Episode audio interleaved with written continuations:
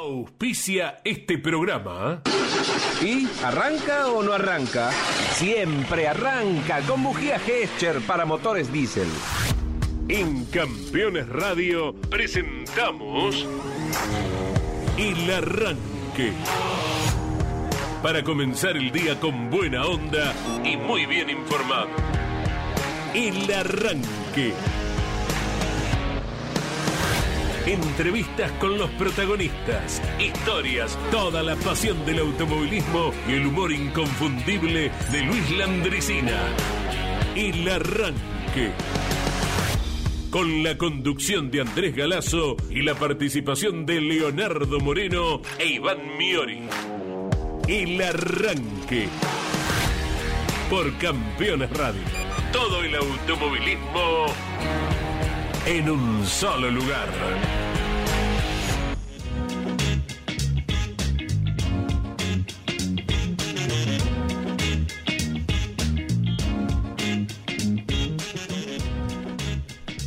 Hola, buen día para todos. Ha comenzado la actividad a nivel internacional en Silverstone con nuestro representante, el joven Franco Colapinto, en la Fórmula 3.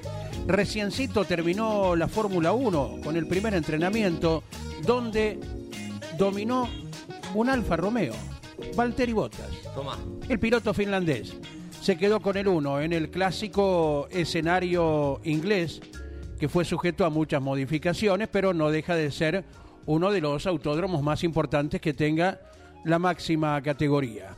Ya ha comenzado la actividad en el Roberto Mouras de La Plata, con las cuatro categorías que se presentan este fin de semana, más los zonales, y hoy también dará inicio el movimiento en el Oscar Cabalén de Córdoba. En cada uno de los escenarios, lógicamente campeones, con la dirección de Carlos Alberto Leniani durante el fin de semana. Mañana a las 14 por Campeones Radio, a las 17 por Continental y lógicamente, como de costumbre, cuando esté levantando el solcito, creo que pegando el primer rayito en la mañana del domingo a las 8, estaremos desde cada autódromo como sucede desde hace casi 59 años. ¿Cómo va, Leo? Buen día. ¿Cómo va, Andy? Buen día. Ese que te encandila a la mañana porque Lindo. está a la altura de los ojos y como el amanecer, como el atardecer es tan lindo, uno quiere, no, quiere ser testigo de ese momento, ya que se levantó temprano, porque tiene que trabajar, porque tiene que ser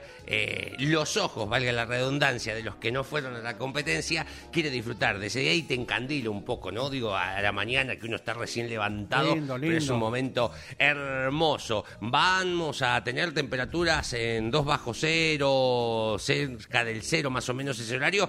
Te digo a vos que vas a estar en La Plata viendo ese momento formidable para el Mouras y las TC Pickup. Ah, mi- mira cómo tiemblo, mira. Apa, pero sí, ¿eh? Está. Eh, No, por favor. Alta, hombre guerrero del No, invierno. Se abriga, se abriga uno y hay que hacerle frente y con esto uno valora aún más la presencia de público en los autódromos. El otro día eh, nuestros compañeros nos indicaban desde Concordia, pese al fresquito que hizo, la enorme cantidad de gente. Cuando Sí. la pasión está intacta, el espectáculo es atractivo, 40 grados o 0 grados para la gente, para el apasionado público de automovilismo, es lo mismo. Lo escuchaba Iván, que iba describiendo cómo llegaban eh, temprano, porque fue el primer contacto tipo 8, 8 cortito ahí, eh, cuando le dan paso, eh, que hablaba del público, que ya, claro, van temprano para ubicarse, porque después quiere est- estar lo más alto posible, donde ver, pero ya una cuestión descriptiva que él marcaba era mm, la una fruta muy noble, que es la heladerita tipo conservadora Claro. desde temprano. Entonces, si el tipo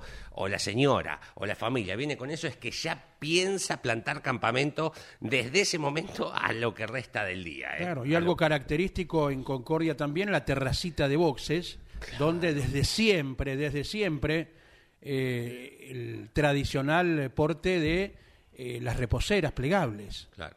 para que la gente en los momentos a lo mejor de quietud se siente con su propio elemento y después se ponga de pie para no perderse detalle Sí, de todo señor. lo que ocurre a partir del eh, curbón tan veloz a la izquierda, la recta opuesta, eh, el, el frenaje en la horquilla y la entrada a la recta principal, que es lo que se observa desde la terraza. ¿no? El que va con la mm, sillita, ¿no? Con la reposera y con la heladerita, ya está vaqueano. No es la primera vez que va a un circuito, ¿no? Porque le ha pasado. El que lleva la sillita es que ya le ha pasado, que estuvo todo el fin de semana parado, ahí viendo dónde se apoyaba contra una pared, contra un árbol. Eh, En ese evento, como en todos, ¿viste? Cuando vos ves que hay un recital público, ¿no? En, Plaza de Mayo, en Palermo, pienso, en los distintas, en Plaza Moreno, en La Plata, por marcar, cuando vos ves que va con la sillita, dice, este tiene varias de estas. Entonces, ya sabe, ya la sufrió en algún momento y va preparado eh, para pasar todo el día. Bueno, en Altagracia van a tener 3, 4 grados, un poquito más elevada la temperatura que en La Plata. Estoy hablando del fin de semana, ¿no? En estos momentos en Altagracia tenemos 9, vamos hasta los 23, pero hoy es la máxima de 23. Mira. Dijimos esto que se abre, se cierra la puerta. Para mañana máximas de 14, 15 el día domingo. Y en La Plata hoy tenemos 5 grados con máxima de 12, que va a ser medianamente la media del fin de semana. Aquí en la ciudad autónoma de Buenos Aires les cuento a los que no están en la capital federal es un día hermosísimo, ¿eh? hermosísimo, que es el, hay un leve pronóstico de lluvia para la tarde-noche, pero muy mínimo, muy mínimo. Eh, tenemos 11 grados, vamos a llegar hasta los eh, 15 en el día de hoy. La sensación térmica es un poquito baja, hay una pequeña ventisca que le da dos o tres graditos menos a la sensación térmica, pero es un día hermoso en la ciudad autónoma de Buenos Aires. De esos días, qué lindo que es Buenos Aires, ¿no? Digo, porque el contraste de los edificios viejos con los nuevos, los edificios históricos, eh, cuando el día está totalmente despejado, quedan maravillosos. eh. Si mirás para Correcto. arriba, si sos de mirar para arriba cuando caminás en Buenos Aires. Correcto, correcto. Y me dejas pasar un pequeño, Sí, entre señor. comillas, avisito de mi Avellaneda, que está ganando bastante en verde. ¿eh? También No hablamos de los espacios verdes, ¿eh? Claro.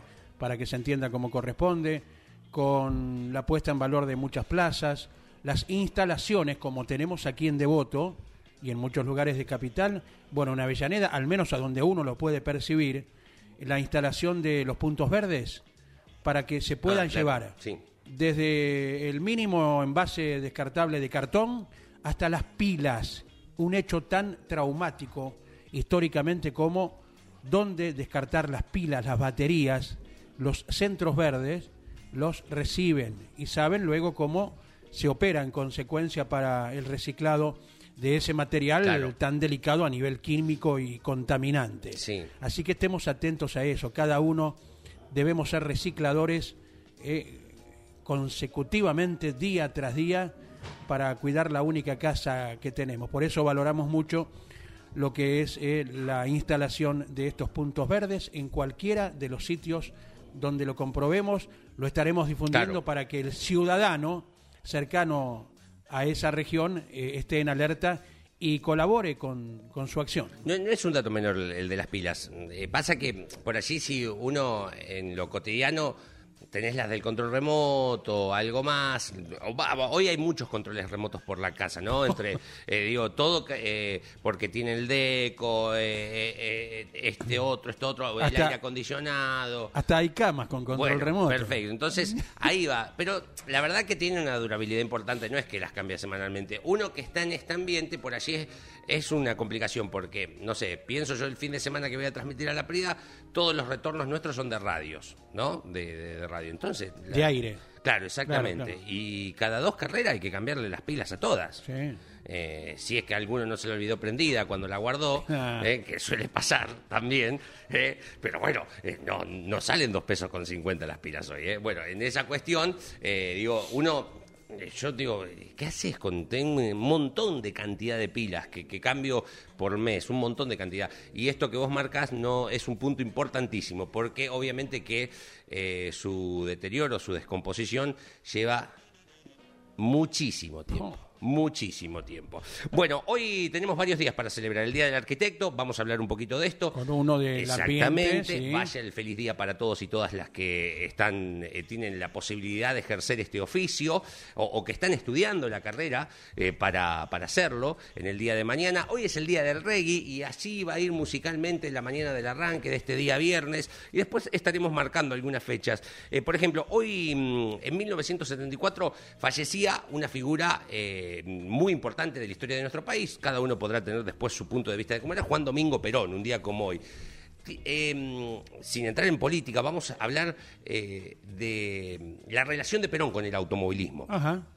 desde la inauguración del autódromo de nuestra ciudad, de, de aquí, de la ciudad autónoma de Buenos Aires, si, si, no son, si son de seguirnos y si no, te lo contamos y en algún momento lo vamos a repetir. Cuando se fue el aniversario de la inauguración del autódromo, pasamos un audio eh, de una declaración de Juan Manuel Fangio que contó una leyenda, una anécdota formidable con Pepe González cuando lo fueron a visitar a Perón, eh, hablando de hueses perdidos, pongamos. Eh, Perón pensó que le iban a pedir algo. No, no, pero pidan algo, muchachos. Y un autódromo le terminan pidiendo, palabra más, palabra menos, ¿no? De lo que estoy parafraseando. Y bueno, es importante en esta cuestión. no, vuelvo a es una figura que tiene sus adeptos y que tiene sus contras, entonces no, no quiero entrar en política, ¿no? Como, como todo presidente que haya pasado por la máxima magistratura de la Argentina. Nadie tiene 100% a favor, nadie tiene 100% en contra, entonces las consideraciones que harás como con otro aniversario de cualquier otro presidente. son absolutamente estadísticas, anecdóticas puntuales y de modo especial relacionados con nuestro deporte. Correcto, exactamente, que tienen que ver con eso, con momentos de, importantes de la historia de nuestro automovilismo que por ahí estuvo, anécdotas, y también, y le pido a la audiencia que nos ayuden, yo tengo unos cuantos, eh, pero seguramente recordarán, por, por sobre todo los que pintan canas o los que no tienen que pintar canas, como el caso mío, pero que son un poco más grandes, que se comuniquen con nosotros al 11... 44 75 0000. ¿Qué autos recuerdan que tenían la leyenda? Si van a la década del 60, 50, 40, van a ser unos cuantos. Que tenían la leyenda de Perón en el auto. ¿eh? ¿Qué, ¿Qué anécdotas se cuentan? Y ahí tengo unas cuestiones particulares. ¿Quiénes tenían y quiénes no tenían? Y quiénes no quisieron tener. Eh, vuelvo a repetir, y gracias que me tiraste el salvavidas. Esto es sin ningún tipo de ánimo, ¿no? Digo, contar puntualmente cosas que tienen que ver con el automovilismo en función de que hoy es el aniversario del fallecimiento de él en 1974. 11 44 75 0000. Y le puedo preguntar acerca de una duda, señor Leo Moreno. Eh, pregúnteme. Eh, has dicho quienes pintan canas o quienes se pintan las canas. Quienes se pintan las canas también puede ser. También es que, seguramente están en, la misma generación, ¿eh? o sea, esto también que se entienda como descriptivo y no como una crítica, ¿no? Digo, cuando marcamos esto, los que pintan canas, los que pintan canas, se pintan las canas y los que no tienen dónde pintarse, es una descripción, prácticamente podríamos decir que también es una autodescripción. ¿eh? Así que eh, los estamos esperando del otro lado hoy en el arranque, cerrando la semana. ¿eh? Bien, bien, bien. estricta actualidad que será lógicamente ampliada a partir de la hora 12 con la tira que conduce Carlos Alberto Leniani. La información que desde muy temprano nuestros compañeros publicaron en campeones.com.ar indica que tras un arranque promisorio, le vamos a cobrar el derecho de, en el texto, ¿eh? tras un arranque promisorio, dicen, para Franco Colapinto, la tanda de entrenamientos única no fue como lo hubiera deseado el joven argentino, considerando que promediando el ensayo estuvo adelante, aunque no por mucho tiempo, para luego terminar al puesto número 23, a casi un segundo y medio de los tiempos de punta. Eh, ¿Quién dominó este entrenamiento? Cash Maini del MP Motorsport, escuadra que hizo el 1-2 con Caio Colette. Maini marcó minuto 44 segundos 48 centésimos. Entonces Franco Colapinto ha quedado en este primer contacto a un segundo 47 centésimos.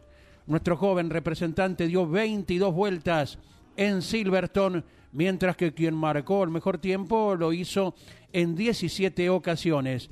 Y fíjate, Leo, la cantidad de autos para una categoría de monopostos, nada menos que la Fórmula 3, con 30 vehículos. ¿eh? Eh, Hay que considerar siempre esto, el enorme parque de la categoría. Lo que quiero destacar es que hablando de Perón, hay una parte de su marcha que dice el primer trabajador, Emiliano Iriondo, el primer trabajador de campeones hoy viernes, porque esto estaba tempranísimo ya colgado en la, en la web. Hoy me despierto, estaba buscando a ver, y tempranísimo es la primera noticia que está que Emiliano ya arriba temprano fue el primero en abrir el fuego de este viernes para el equipo campeones. Claro, el joven Emiliano Hondo, lo que no se sabe si madrugó o si siguió derecho y ahí aprovechó para cargar en campeones.com.ar la noticia. ¿eh? Exactamente. sí, Más señor. siendo jue- jue- No, de jueves para viernes. Sí, olvídate. Y es de ¿Eh? Olabardía y en Olabardía hay una cuestión con esa también. ¿eh? Sí, y sí, sí, sí, sí. Es parte del folclore. Así como nos gusta el turismo de carretera y el básquet, también.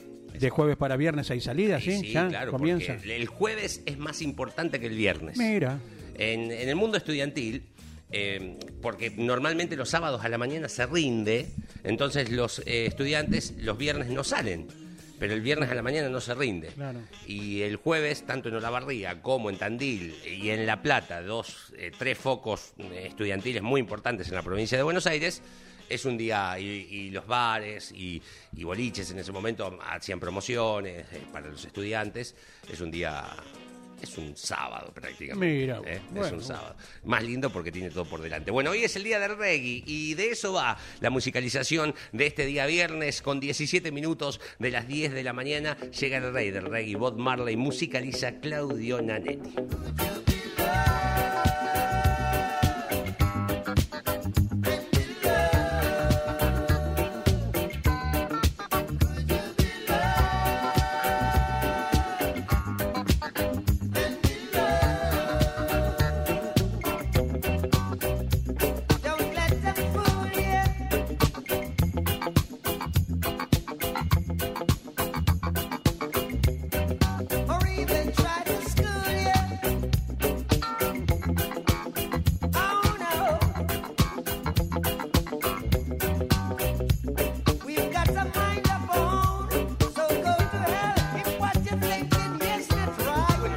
Hoy es el día del arquitecto, ¿eh? bien, y hay un hombre del ambiente automovilístico que está de celebración, ¿eh? Sí, señor. Franco Vivian, feliz día, buen día, ¿cómo estás? ¿Qué tal? Buen día, ¿cómo andan ustedes? ¿Qué se cuenta? ¿Celebrando, sí? Pues, trabajando. Y bueno. Pero sí, obviamente, haciendo honor al, al título. Del mejor modo que se puede hacer, ¿verdad? Sí, por suerte sí. Bueno. Aparte de la particularidad de que tengo mis dos días muy cerca, el día del piloto, que fue el nacimiento de Fangio, y al toque el día del arquitecto. Correcto, Pero correcto. No, no me saluda nadie por el día del arquitecto, Bueno. solo ustedes. Bueno, Pero acá estamos para romper No, esa no. racha. Firme, firme, muy bien. Digo, al día del piloto recibí un montón de mensajes, para el día del arquitecto no me saluda nadie.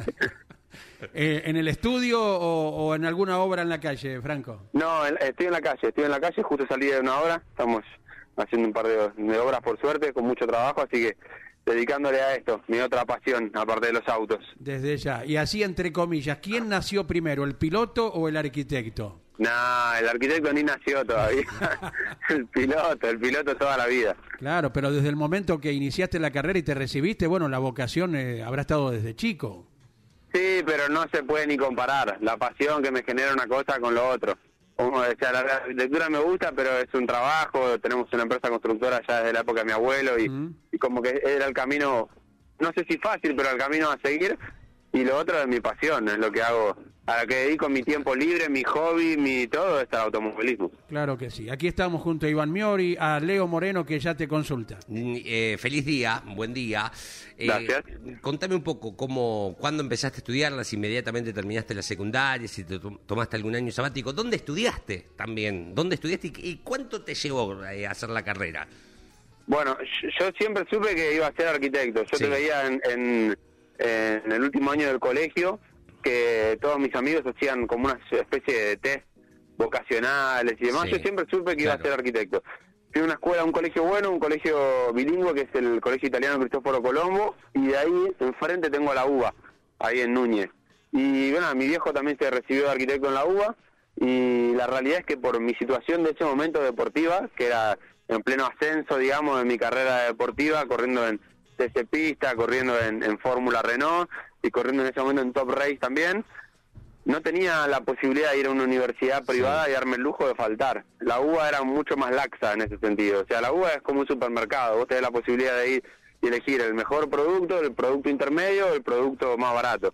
Entonces yo, de- depende de los días, el- los viernes iba a las, a, las, a las cátedras más tranquilas que había, lo que Sí. generalmente faltaba, Claro. porque tenía que ir a las carreras y viajar por todos lados. Así que en ese contexto, eh, no, me hice el, el- la UBA tiene un ciclo básico del CBC.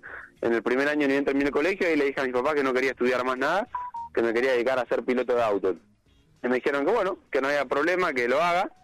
Y un año me duró esta, porque estaba contramano del mundo, tenía 18 años y quería salir de joda, y mis amigos estaban todos estudiando, parciales, finales, esto, lo otro, y yo vivía contramano del mundo, así que solo, sin que nadie me diga nada, el año siguiente volví a, a la facultad y la hice en ocho años la carrera, contando el CBC. O sea, un año solo me atrasé porque un año me lo tomé sabático, así que en ocho años, ya siendo piloto oficial Chevrolet, en el 2015 me, me recibí de arquitecto. Qué bárbaro. Eh, Franco, em, a ver, eh, ¿vos de dónde sos, oriundo? Yo soy porteño. Ah, listo. Entonces no tuviste que trasladarte para estudiar.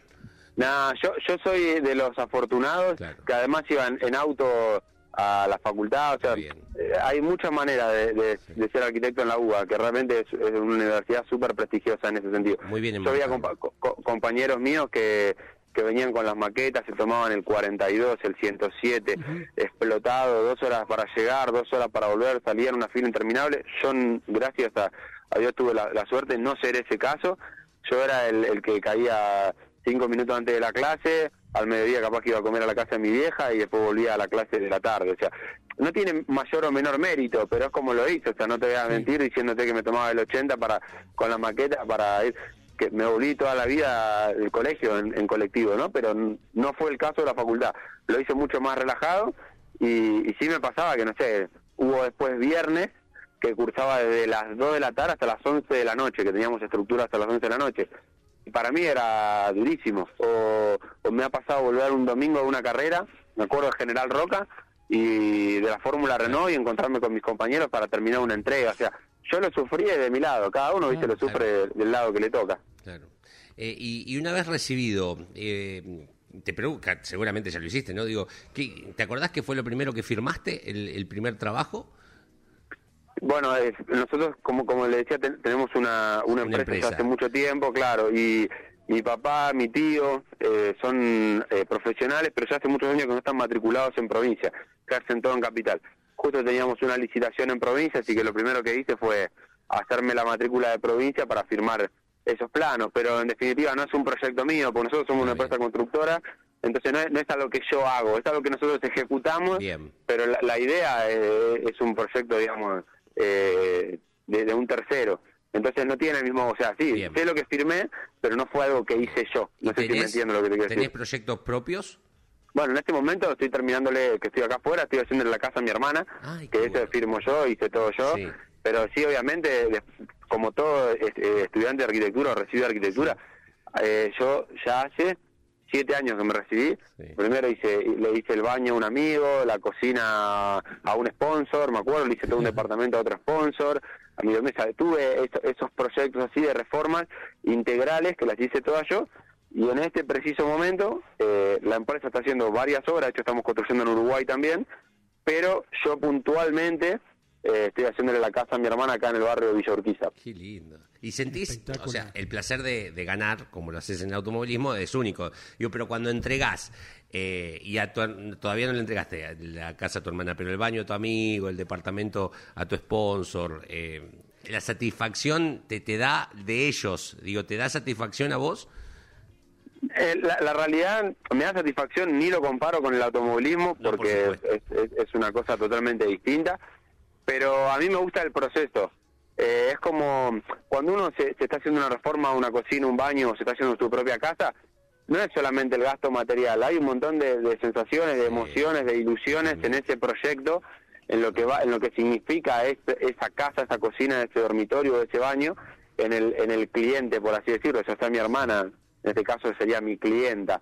Hmm. Entonces ese proceso me gusta muchísimo, porque vos vas viendo, lo vas llevando a la hora, vas viendo cómo va mejorando, eh, vas eh, intentando eh, ser funcional a las necesidades que ellos tienen, ¿entendés? No sé, cuántos hijos tenés, qué lo querés usar, para qué lo querés, y la cocina la querés así, lo querés... E- ese proceso me divierte y me gusta. Puntualmente en mi caso, yo soy mucho más ejecutador que proyectista, o sea, a mí lo que me gusta es el estar en la obra, estar en la obra, hacer los planos, no, no tanto el- la parte de proyecto en sí, que en este caso sí la hago toda, pero no es lo que más me divierte, o sea, como que hay, hay dos, dos maneras de ver el arquitecto, está el arquitecto artista, el arquitecto que es eh, que es como si fuese, que, que genera una obra de arte, ¿me entendés? Que ese no me considero para nada yo, no me, no me considero un pibe súper creativo para nada. Y está el, el, el arquitecto constructor, el ejecutador, el que hace, hace, hace, y lo tiene, bueno, eso es lo que hago yo puntualmente. Ponerse el overall, en síntesis. Exactamente, sí señor. Eh, Franco Vivian, ¿tu hermano Ignacio tiene alguna actividad parecida? Bueno, no, trabajamos juntos. Lo que pasa es que Ah, Nacho es correcto. ingeniero, así Ah, que tenemos ah. bastantes discusiones. tenemos bastantes discusiones con ese tema. En la familia tenemos. El, el, el, el equipo está la abogada, mi hermana, el ingeniero, mi hermano, y yo, arquitecto. Sí, sí, me- así me- que ahí, ahí trabajamos los tres juntos. Correcto, me acuerdo una vez en el Cabalén corrían la Fórmula Renault, eh, Franco, y yo me equivoqué. Y le digo a Ignacio, y levanta la vista, yo soy Franco, me dice. Y no, nos Sí. ha pasado una y miles de veces con hermanos corredores. Me imagino. Correcto, así que bueno, todo el grupo homogéneo allí con la empresa y bueno, con, con un desarrollo que uno eh, ve no, no tiene límites, ¿no? Porque permanentemente la mente de uno debe estar eh, pergeneando nuevas cosas. Bueno, a mí la verdad me ayudó muchísimo los años que estuve fuera del automovilismo, Sí. eh, tener una, una carrera universitaria terminada, una posibilidad laboral. Claro. Estamos en un país que no nos olvidemos, esto es una montaña rusa, chicos. Para cualquier persona le puede pasar lo mismo. El, el mejor piloto que más esté cobrando hoy, en un momento se va a cortar eso, porque este deporte al que yo me dediqué toda mi vida es, es un deporte. Eh, Messi en 10 años no va a jugar más eh, en el Paris Saint Germain y cobrando la fortuna que está cobrando. O sea, en, en todo deportista tiene una vida útil su carrera. Eh, entonces yo siempre lo vi de ese lado y a mí me ayudó mucho entenderlo eso de chico porque cuando empecé a estudiar era recién eh, un piloto que, que aportaba dinero para, para competir con un esfuerzo familiar, sponsor y demás, pero ponía, ponía, ponía. Cuando empecé a cobrar dinero, yo se- seguía estudiando, no me había recibido todavía, estaba en esos ocho años. Y siendo piloto oficial Chevrolet y, y, y cobrando dinero por correr y todo, seguía estudiando, pero porque mi visión de la vida fue siempre esta, digamos. eh, En algún momento esto se va a cortar, tenés que tener algo a futuro por si pasa algo, qué sé Claro. yo. Lógico. Los pies sobre la tierra, por sobre todo, tiene. Franco, ¿hubo alguna materia que sacaste de taquito y otra que te costó horrores? Sí, varias. Eh, la, la realidad, mi orgullo más grande, porque la UBA es, es realmente difícil y rendir una materia libre en la UBA, creo que es prácticamente imposible. Yo Sí. rendí historia 3, me gusta mucho historia, Sí. rendí historia 3 libre en la facultad porque como era los viernes, se dictaba solamente los viernes, ese año peleaba el campeonato de TC Pista, me fui at- atrasando en las historias y cuando llegué a quinto año no podía cursar quinto año porque debía historia 3 que era de cuarto año. Entonces Sí. fui en el verano y la rendí libre. Y esa aposta me dio un orgullo bárbaro porque, obvio, me saqué un 4 porque no te van a poner un 10 en una, eh, cuando si vos vas a rendir libre, se aprueban con 4 y chau. Sí. Pero fui el único de, no sé, creo que éramos 10 personas que aprobó, esa me gustó, y siempre renegué muchísimo de estructuras.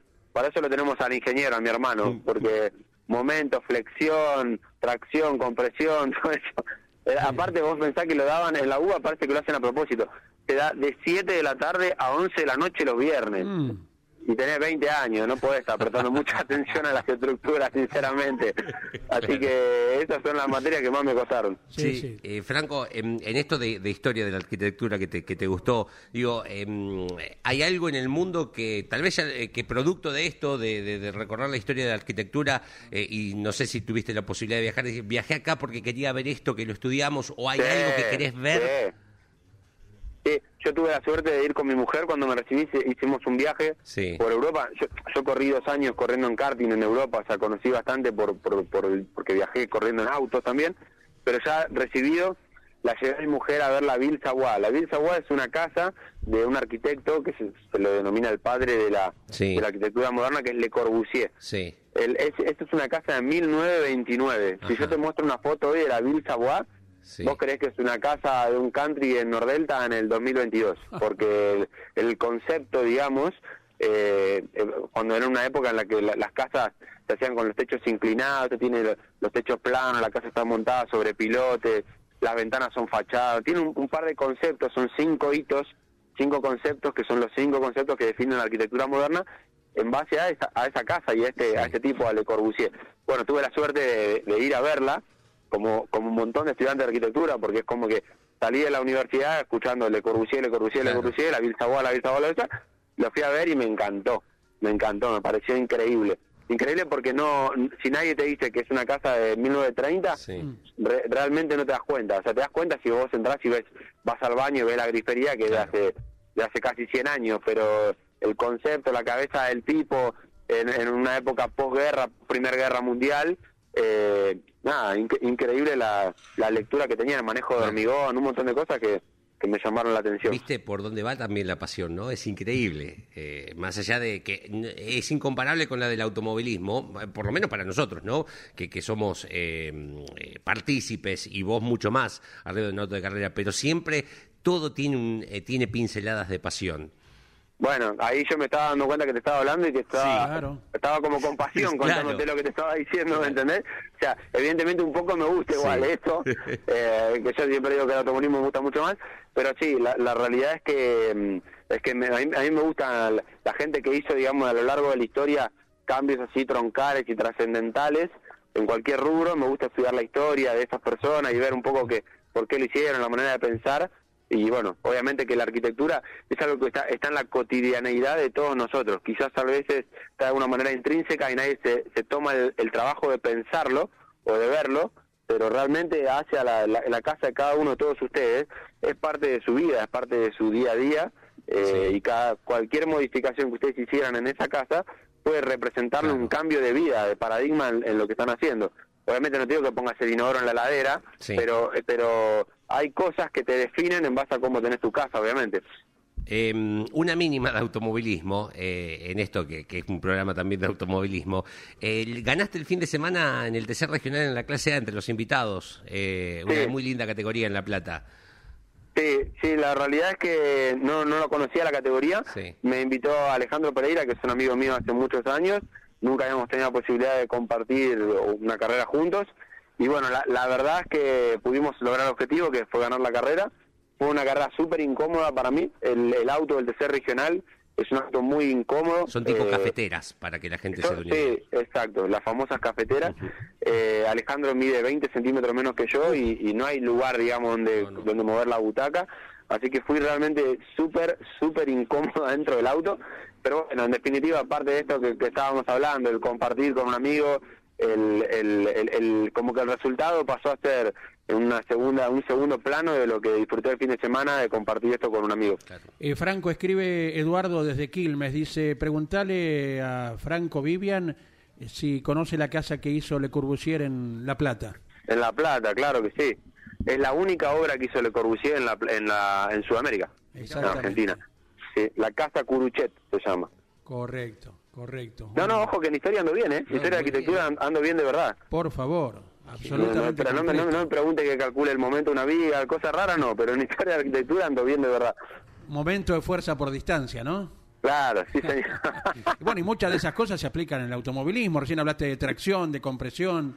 ¿Eh? Sí, sí, sí, pero ahí tampoco ah, tampoco hay que saber qué batallas hay que pelear. Entonces Sí. yo tampoco me pongo a discutir con los ingenieros del equipo de auto porque Sí. si no, no terminamos mal. Vos le decís qué hace y ellos que toquen y listo, ¿no? Eh, Exacto, cada uno hace su trabajo bien delimitado. Franco Vivian, en el cierre, ¿qué sabemos del piloto? ¿Qué actualidad? ¿Qué noticia? Bueno, la realidad es que este fin de semana debiera estar en Córdoba, corriendo en TC2000, teníamos todo así pautado. Yo estoy con el equipo de Javier Chavatari en el FDC, realmente estamos atravesando una, una crisis presupuestaria, como, como muchos de los equipos. De hecho, por lo que he entendido, hay varios pilotos que se dieron de baja para este fin de semana de la categoría.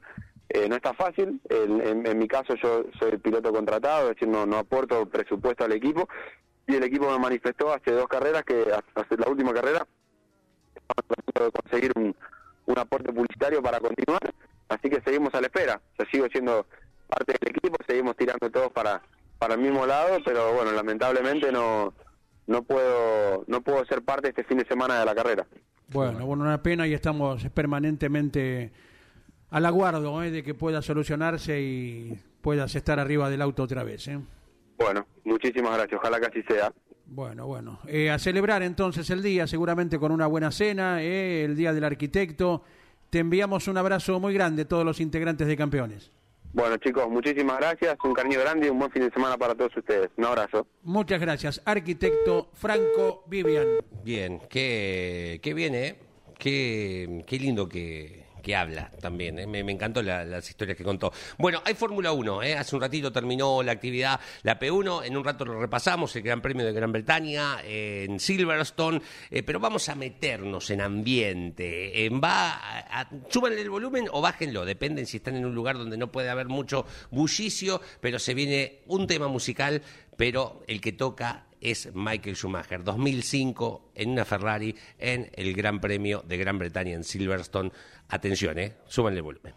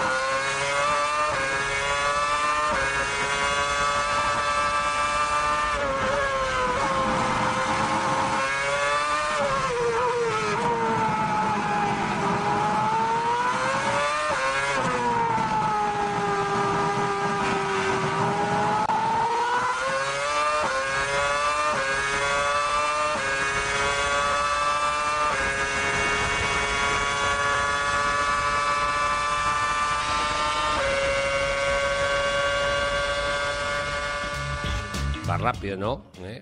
Eh, qué lindo. Qué, ¿Cómo suena eso, eh? ¿Cómo suena? Eh, bueno, eh, fírmennos, recuerden, eh, de mm, que- mensajes que van llegando, me una linda frase del general, eh, un poquito fuerte, el general en su momento. Eh, hola campeones, eh, recuerdo los... Perdón, se comunican al 11 44 75 0000. Hola campeones, recuerdo los autos con la leyenda de Perón, Oscar Galvez, todos los autos argentinos que corrían la carrera panamericana y el Plymouth de Tití. Esticone, piloto del interior que fue múltiple campeón de fuerza libre. Abrazo Juanjo de Casero. Perfecto, de eso queríamos que, nos den una mano. Eh, hola, buen día, gente del arranque, buen día. Soy Walter Casanova de Quilmes. Eh, primero un saludo a mi hermano Maxi, eh, y con, que debe ser arquitecto, seguramente. Con respecto a la consigna de hoy, yo recuerdo haber visto hace bastante poco navegando por internet un auto de la época que nombraron que se llamaba el justicialista. Se produjo, se produjo mucho ese auto, nos pregunta, nunca llega a ver ninguno. Eh, poco, nos dice Miguelito. El último justicialista que vi el auto cuando se hizo la presentación de Reutemann Eterno en el Autódromo Oscar eh, y Juan Galvez de la Ciudad de Buenos Aires, el libro de Editorial Campeones, eh, había mm, una muestra, previo a entrar al salón donde se presentó el libro, de autos que corrió o de los que manejó Carlos Alberto Reutemann. Y entre ellos había un justicialista. Usted reproduce marca INS. oh, ah, pará, pará, pero pará, por el amor de Jesús. Tome, le damos paso a Miguelito. ¿eh? ¿Cómo estás, Miguel? Eh, buen día. ¿Qué tal? Buen día. Estamos reemplazando aquí a Nanette y a Miori. Eh, el Incitec, Sí. más conocido. Perfecto. Justicialista fue el nombre popular, Claro, exacto. pero era el Incitec la Bien. marca oficial del auto. Bien, buen día. Eh, ah, ya, bueno, aquí otro más. Buen día. El auto justicialista tenía motor DKW dos tiempos, después, eh, después Ícamo. Dice Ícamo Graciela, o después se llamó Graciela, no sé si- También, otro modelo. Ahí está, perfecto, Eduardo de Quilmes, ¿eh? también. Bueno, muchísimas gracias por los datos que nos aportan. Esto tiene que ver, hoy se cumple un aniversario más del fallecimiento del expresidente en Domingo Perón, eh, así que después vamos a repasar algunos más. Esto, o sea, a ver, eh, cuando dicen todos los autos argentinos que participaban de determinadas carreras lo tenían, es una realidad. Entonces uno, o sea cuando la carrera internacional, la mayoría, por no decir todos los autos que participaban de ese Gran Premio del Turismo de Carretera, llevaban la leyenda de Perón, eh, Perón y Evita, eh, ¿no? Digo, entonces puedo, dar el ranking completo, por ejemplo, de esta carrera panamericana, por, decir de alguna forma, pero vamos a marcar cuestiones puntuales. Digo, los Galvez, por decir, Rosendo Hernández, ¿no? Digo, figuras que eh, quedaron también en el tiempo, más allá de que todos hacen a la historia del turismo de carretera y del automovilismo. ¿Te parece que llegue don Luis Landricina eh? al arranque con 43 minutos de las 10 de la mañana? Llega don Luis Landricina. Una vez estando en Misiones, en los Pagos del Dorado, cuando bajé del escenario de una fiesta, festival que había, había dos policías. Y me dice uno, che, Luicho, porque a los Luises en el litoral nos dicen Luicho. Che, Luicho, cuando dice que te voy a contar, le dice lo que le hizo este bruto a un porteño la vez pasada. Por el compañero de él, delante de él, ¿no? Y el otro le dice, sos loco, vos, no. este me carga a mí siempre. Y ustedes dirán, ¿y por qué hablan así? Y bueno, porque ellos tienen el paladar acomodado para hablar guaraní. El castellano se usa de vez en cuando. Cuando se habla entre parientes allá, entre la familia, se habla guaraní. Es lo mismo que cualquiera de los gringos que anda entre nosotros, que a veces, si es inglés el tipo o, anglosajón, ¿viste? no le sale bien eh, eh, González. Y nadie se ríe porque sabe que él tiene acomodado el paladar para hablar otra cosa. Pero cuando uno de los nuestros sale medio atravesado, la gente toma como... No saben hablar, la. Y sobre todo cuando algún paisano nuestro te suele decir por ahí, che señor, o cuando va al regimiento y le dice che teniente, o che coronel, o che sargento. La mayoría, como no entiende que está hablando la mitad en guaraní y la mitad en castellano, se puede reír porque puede decir que bruto. Le dice che y le dice señor, o le dice che y le dice che teniente, o che coronel, o che sargento. Y lo que mucha gente ignora que el che del guaraní es artículo posesivo en primera persona. Entonces lo que quiere decir cuando dice che es mí. Entonces dice mi señor, mi señora, mi coronel, mi teniente, o cheroga, mi casa. Entonces, eh, por supuesto no es obligación saberlo, pero a veces tenemos juicio ligero para nuestros paisanos y a ver, bruto viejo esto. Lo que pasa es que tiene el paladar para hablar guaraní y lo que habla circunstancialmente es el castellano. Y habían hecho, dice, un, un relevamiento, un control, pero no mm, un control policial de seguridad, sino para ver quién iba a... cuánta gente iba para las vacaciones de julio, que va mucha gente para las cataratas. Entonces le tomaba los datos. ¿De dónde está viniendo, eh? Entonces le dice, Buenos Aires. Ajá, de Buenos Aires. ¿Para dónde está yendo? Catarata del Iguazú. Catarata del Iguazú. Eh, móvil del viaje. Dice, voy a hacer turismo. Mm, turismo. Primera vez que viene a misiones.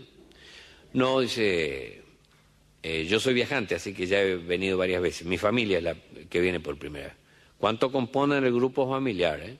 Mi señora y dos chicos. Cuatro. Ujú. Eh, ¿Cuánto tiempo van a estar allá en Catarata? Y si siete días, una semana le pongo. Eh, ¿Piensan cruzar a Brasil, eh? No, no creo. No, no creo. Y mira todo para ver si se acordaba o se había olvidado de algún detalle. Y a boca jarro le dice, la marca al auto. Y el otro también a boca jarro le dice, Mitsubishi. Dice, la marca al auto, no el nombre del gato.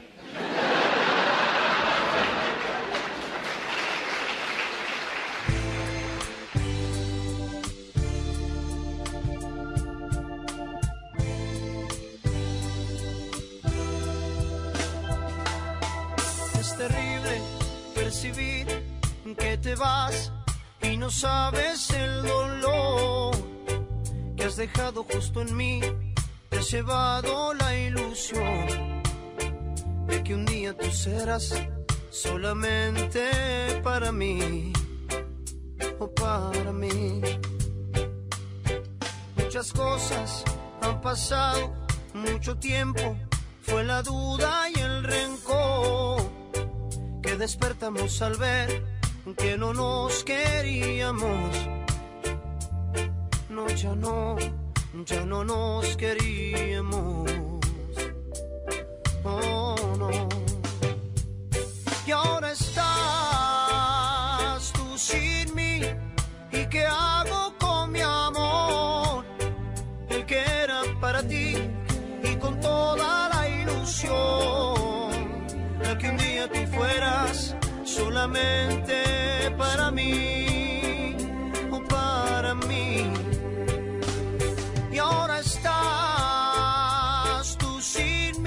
ya hoy hay actividad en el Roberto Mouras de la ciudad de La Plata. Ya se está vistiendo de fiesta el Cabalén de Altagracia para recibir el fin de semana TC2000. El 9 de julio en el Miguel, Mal- eh, Miguel Yoyo Maldonado, no, Guillermo Yoyo Maldonado, ¿qué decís, Leonardo? Eh, pero que todavía se llama Autódromo Ciudad de Buenos Aires. Y eh, Ciudad de 9 de julio, estoy- perdón, discúlpenme.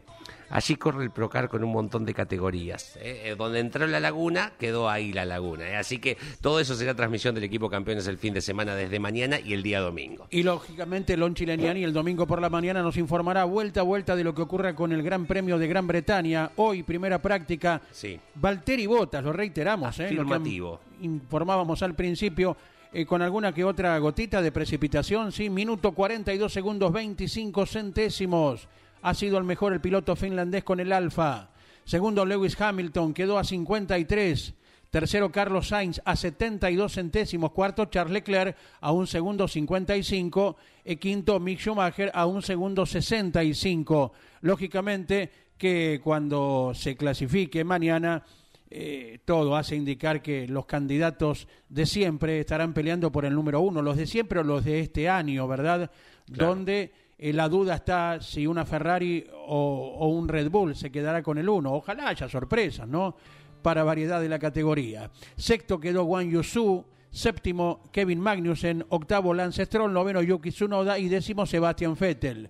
Luego se ubicaron a partir del undécimo puesto George Russell, Sergio Pérez, Esteban Ocon, Fernando Alonso, Alexander Albon, Daniel Ricciardo, Pierre Gasly, Lando Norris, Nicolás Latifi y Max Verstappen, que no ha marcado tiempos, ¿verdad? No figura en el sitio oficial de la Fórmula 1 con registro el actual campeón del mundo y líder del torneo. Aguardaremos por la segunda tanda, la cual estaremos viviendo cuando a partir de las 12 estemos con la tira, como cada día, de martes a viernes, con la conducción de Caito. Mm, 11 44 75 000. Dice, buen día, en el Museo Fangio hay varios autos con inscripción de Evita.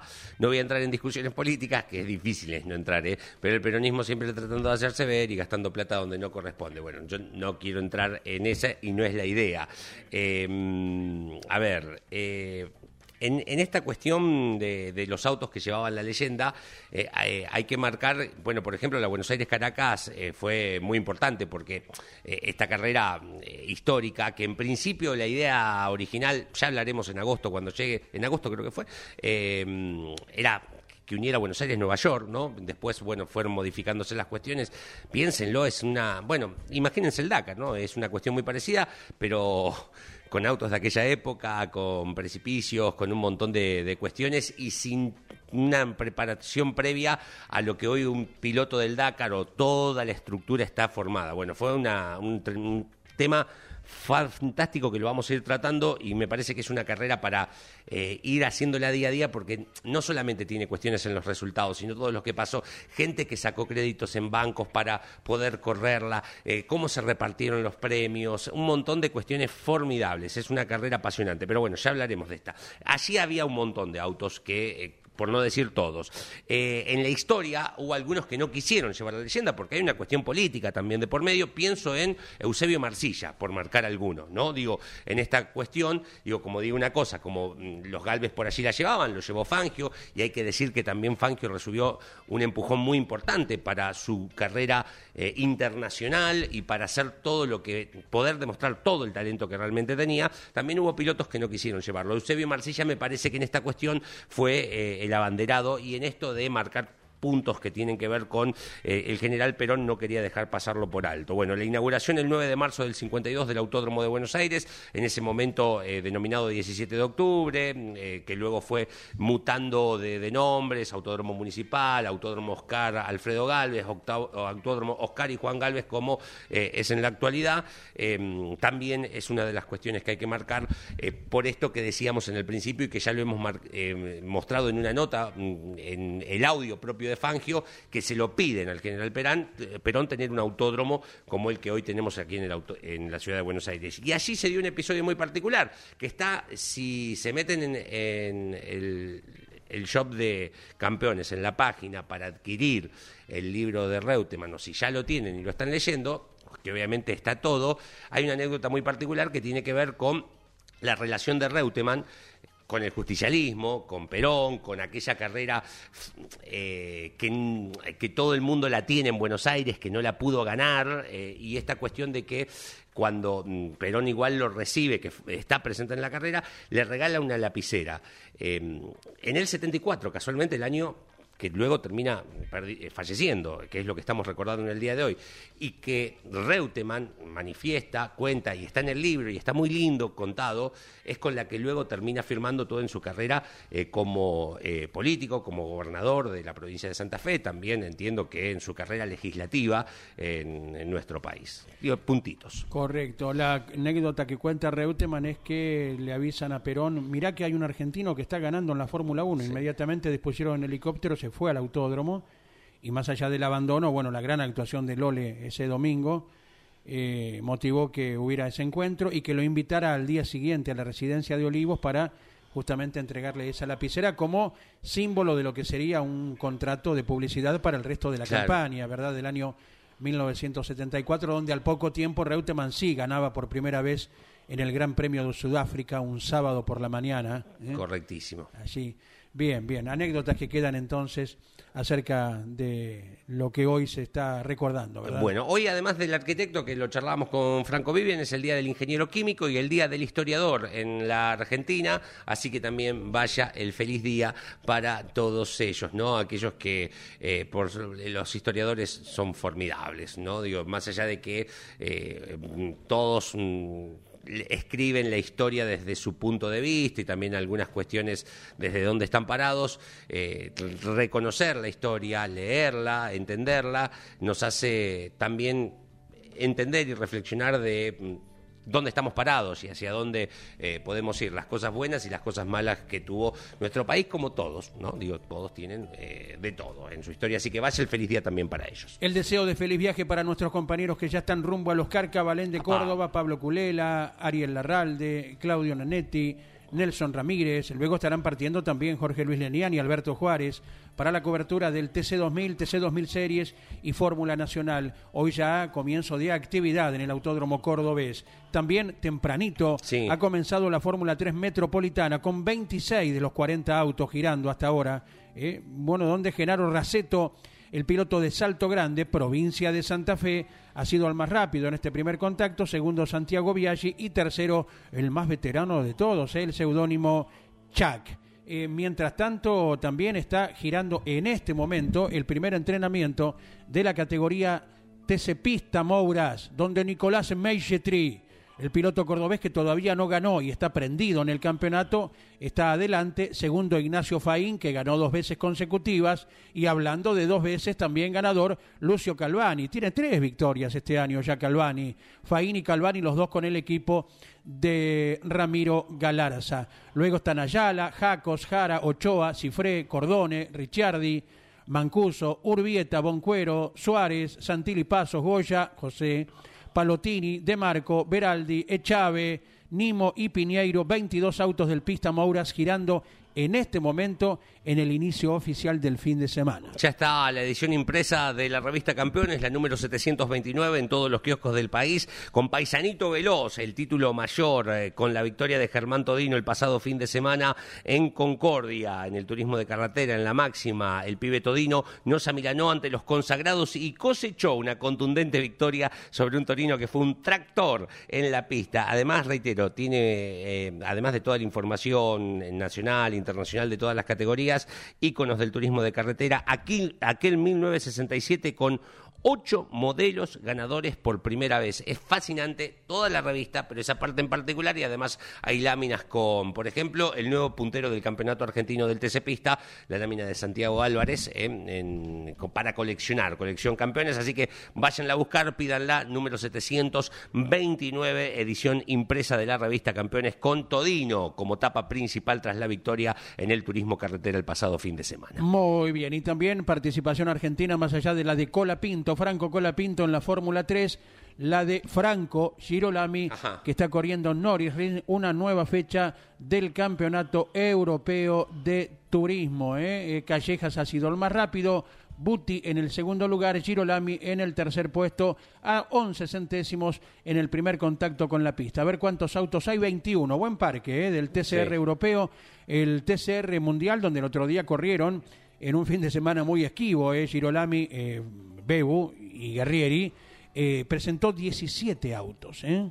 Eh, hay que también observar ello. Mientras tanto, bueno, 21 en la categoría de nivel europeo, donde Franco Girolami está luchando ciertamente por el título presente. Mm, Hoy cortita es el aniversario de la primera vuelta de Córdoba, una vuelta muy importante en la historia del turismo de carretera. Se ponía en marcha en 1950 la primera vuelta de Córdoba. Eh, luego en algún momento hablaremos del automovilismo eh, cordobés, pero por sobre todo de aquellas eh, formidables vueltas en la provincia mediterránea, pero se cumplen 72 años de aquella primera vuelta. Buen fin de semana, señor Leo Moreno. ¿Hacia dónde está Eh, viajando? la Prida, eh, al paraíso, eh, al ladito de la laguna, un lugar maravilloso que los del interior usamos mucho para vacacionar.